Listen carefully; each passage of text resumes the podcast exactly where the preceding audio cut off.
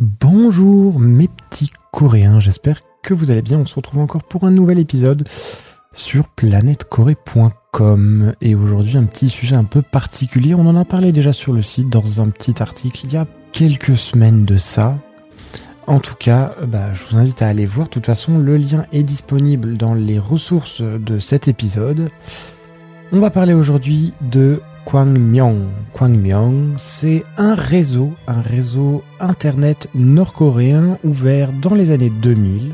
Il peut être consulté par le biais de navigateurs comme notre internet chez nous. Il a un service de messagerie intégré, des groupes de nouvelles et des moteurs de recherche propres et qui fonctionnent pour les sites intérieurs au pays. Le réseau utilise son propre système DNS c'est ce qui permet de définir en quelque sorte, pour simplifier beaucoup, des noms de domaine. Et ces fameux noms de domaine et ce système DNS ne sont pas utilisés dans l'Internet public, dans notre Internet, le fameux Internet euh, international. C'est une sorte d'intranet qui est propre à la Corée du Nord.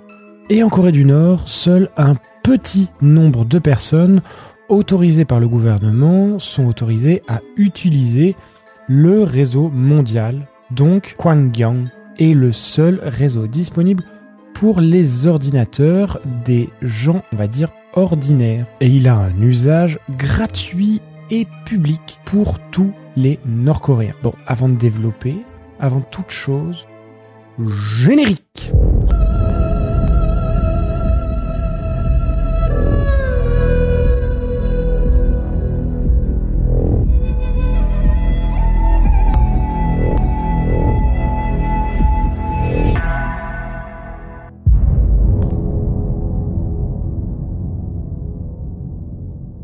que l'on sait, c'est justement qu'on ne sait pas grand-chose sur l'intranet nord-coréen. Ce système, ce type d'internet qui relie les bibliothèques, les universités et d'autres organisations à travers le pays, mais ne dépasse pas les frontières du pays. En fait, c'est bien important de comprendre ça. On ne peut pas y accéder depuis la France, par exemple. Et relativement peu d'étrangers ont eu la chance d'accéder et de se plonger dans les sites et services qu'il propose. Mais grâce au très perspicace Haram Pan et à sa page Facebook DPRK 360, nous en savons désormais un peu plus. le photographe singapourien a repéré une affiche sur le mur de la bibliothèque en ligne de Razon, dans le nord-est du pays. Il détaille certains des sites disponibles à partir des ordinateurs de l'établissement. L'une des choses les plus remarquables est que les adresses des sites web sont au format numérique. Les ordinateurs utilisent ces numéros appelés adresses IP, Intern Protocol, pour acheminer le trafic. Pour rendre les adresses plus faciles à mémoriser pour les humains, les noms de domaine ont été inventés. Mais les ordinateurs les prennent toujours et les convertissent en une adresse numérique via DNS. C'est le nom de système de nom de domaine en fait.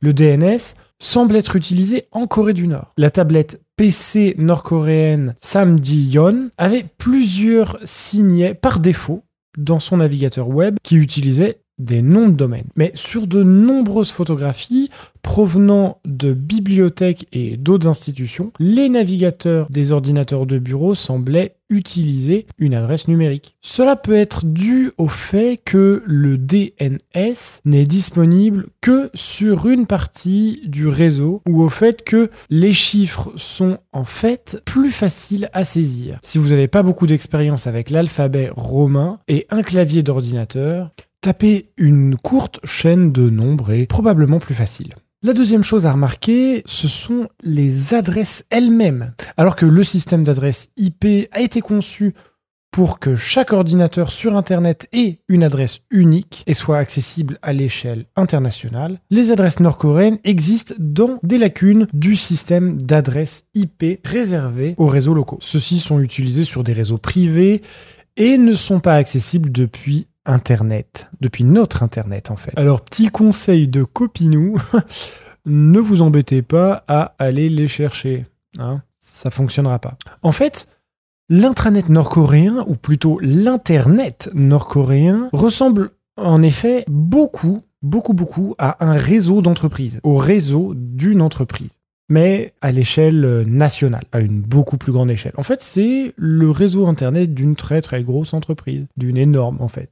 C'est le même fonctionnement. La troisième observation que je retiens, qu'on peut retenir sur euh, la petite liste de sites accessibles, c'est à quel point il ressemble à l'Internet au début des années 1990.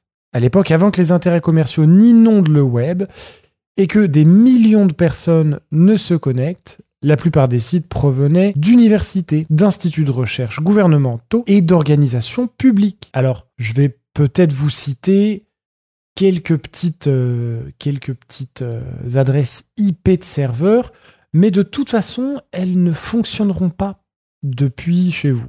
Par exemple, si vous voulez en savoir plus sur Pyongyang, l'organisation de la ville, etc., vous avez le centre d'informatique de Pyongyang qui est http 10.slash10.21.1.22. Voilà, je vous donne ça comme ça.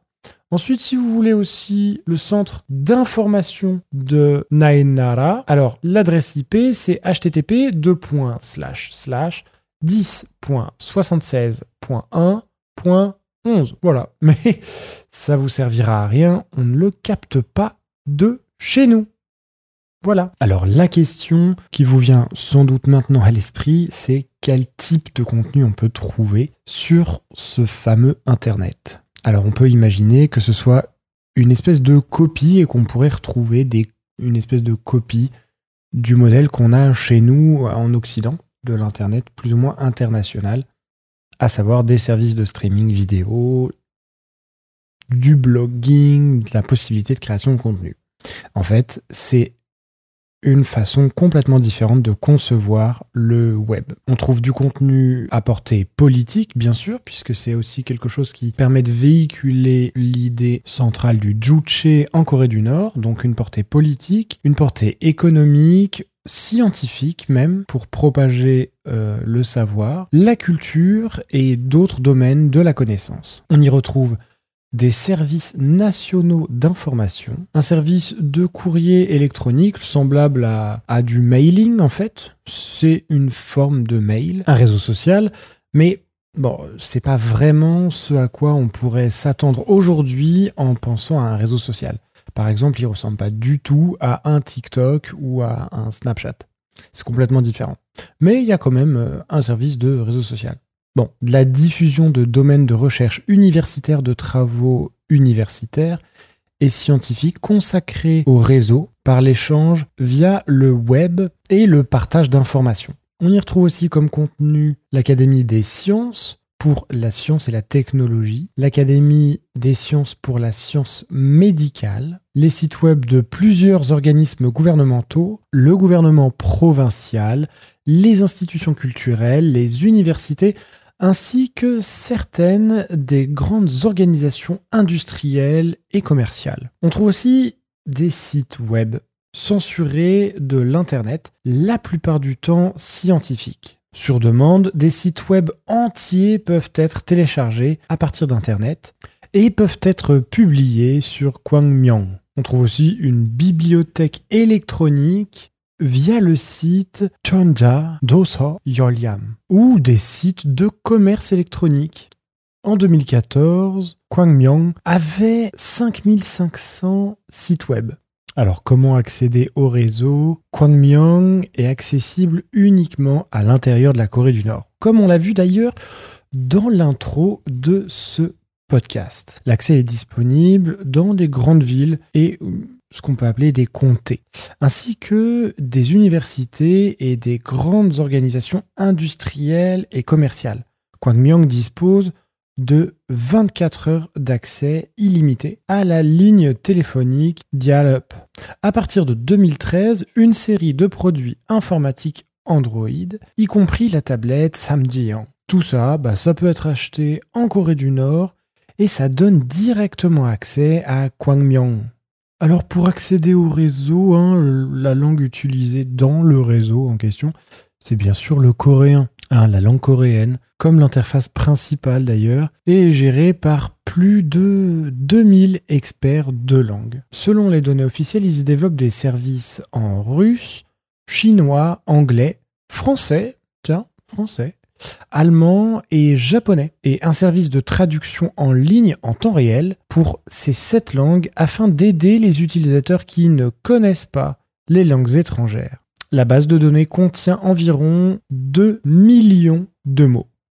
Alors, en ce qui concerne la vérification de l'information, le fameux réseau intranet nord-coréen Kwangmyong est conçu pour être utilisé en Corée du Nord et est en fait appelé un réseau intranet. Kwangmyon ne permet pas aux utilisateurs nord-coréens d'avoir accès au contenu et à des informations à l'étranger et empêche les fuites des données classées. Comme il n'y a pas de connexion directe avec l'Internet à l'extérieur, des informations non souhaitées ne peuvent pas entrer dans le réseau. Toute information est filtrée et traitée par des organismes gouvernementaux avant d'être hébergés sur l'intranet nord-coréen. Même la Birmanie et Cuba utilisent un système similaire, et l'Iran a été rapporté que des futurs plans sur la mise en œuvre de ce réseau.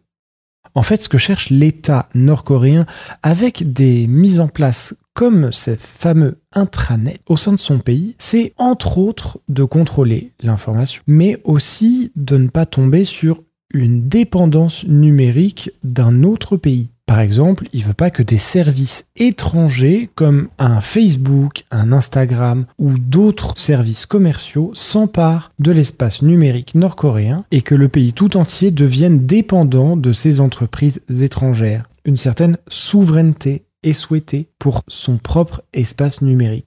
Bien sûr, il y a aussi des enjeux politiques et idéologiques pour le pays qui sont relativement importants pour conserver la famille Kim au pouvoir. Bon. Voilà, un sujet un peu particulier à traiter, je vous l'accorde, en tout cas j'espère qu'il vous aura plu. Peut-être il y aura un autre épisode là-dessus, ou peut-être que je rallongerai celui-ci, à voir. En tout cas n'hésitez pas à me dire, puisque maintenant sur, euh, sur Spotify, vous avez possibilité de me laisser directement un commentaire. Moi, je lis tout ça avec attention, donc n'hésitez pas à me dire ce que vous avez pensé de cet épisode. J'espère, moi, qu'il vous a plu et que vous avez appris des choses. En tout cas, vous pouvez retrouver sur planetcorée.com, bien sûr, l'article qui parle de ce sujet. J'espère que ça vous aura plu. Récemment, on a fait un podcast avec Margot Drama. J'ai fait un podcast avec Margot Drama. Je vous invite à aller l'écouter. Vous me direz ce que vous en avez pensé. Moi, je vous dis à la prochaine dans un prochain podcast avec une prochaine thématique tout aussi passionnante. Vous pouvez me retrouver sur tous les réseaux sociaux, TikTok, Instagram, Facebook, LinkedIn, pourquoi pas? À la prochaine avec toujours plus de Corée.